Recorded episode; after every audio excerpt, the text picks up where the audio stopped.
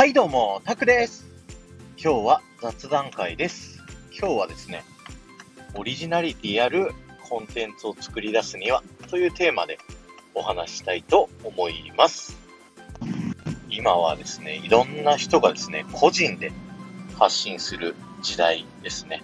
なので、まあ、いろんな人がいろんな発信をされている、それこそこのスタンド FM でも、たくさんの人がですね、毎日のように新たにラジオ発信をされていってると思うんですけど、じゃあ、他の人との違いを出すにはどうしたらいいんでしょう？オリジナリティあるコンテンツを作り出すには、果たしてどうしたらよいのかというところを今回はお話ししたいと思います。ポイントは掛け合わせです。えー、あなたが、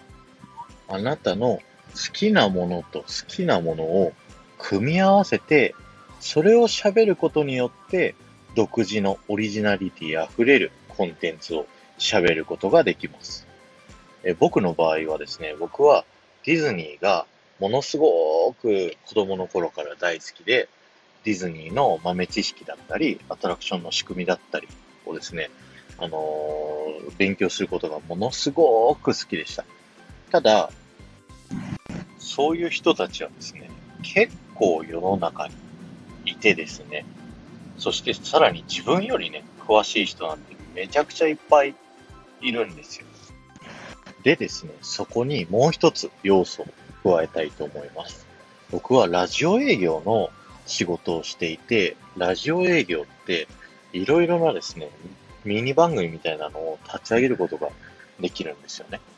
なので、自分がこれまで作ってきた番組のノウハウをですね、自分の番組にどんどん投入していくと。だから、こう、新しく番組立ち上げて、その人たちがリスナーさんにどういう風な喋り方をして、どういう風な尺で、どういう風に話をしていったら、リスナーさんが定着するかっていうのを、えー組み合わせていきました。そうすることでですね、ディズニーの豆知識を話すというラジオを作ることができます。ただですね、それをやられてる方ももうすでにいらっしゃったんですよね。で、さらに考えるんです。あの、ラジオ局の営業してるからこそ、じゃあラジオじゃできないことってなんかないのかな音声配信で、いつでも聞ける。どこでも聞ける。お客さんが好きなタイミングで聞けるっていうのを逆にメリットとしてうまく使うことはできないかなっていうのを考えたときに場所という要素を組み合わせることが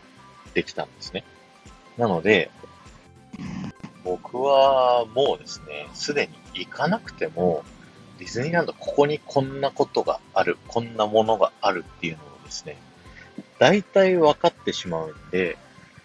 ラジオ聞く人がですね、実際の現場に行った時に聞くラジオというものを作ってみようというのをですね、考えついて、この夢が叶う場所ガイドを作ってみました。そういった感じにですね、皆さんも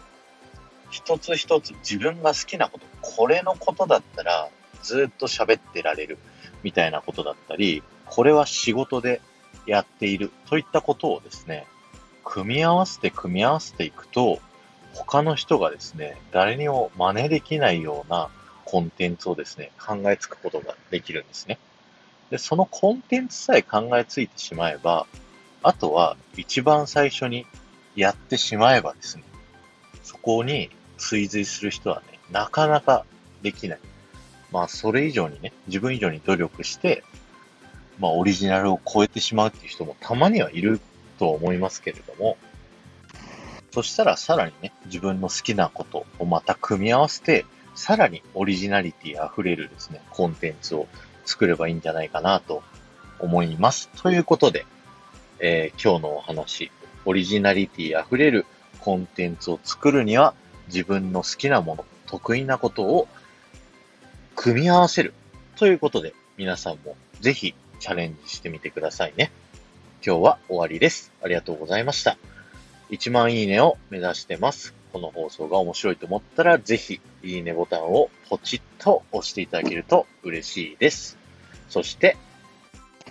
前回の配信から今回の配信までにコメントいただけた方のお名前をお呼びしたいと思います。まかさん、まちこさん、すみれさん、埼玉のママさん、赤と白の水玉リボンさん、ありがとうございました。えー、SPP になったということでね、気分をちょっと一新してですね、アイコンを変えてみました。アニマルキングダムのミニーちゃんとの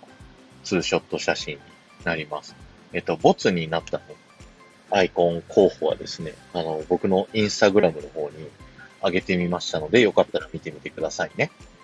ではまた。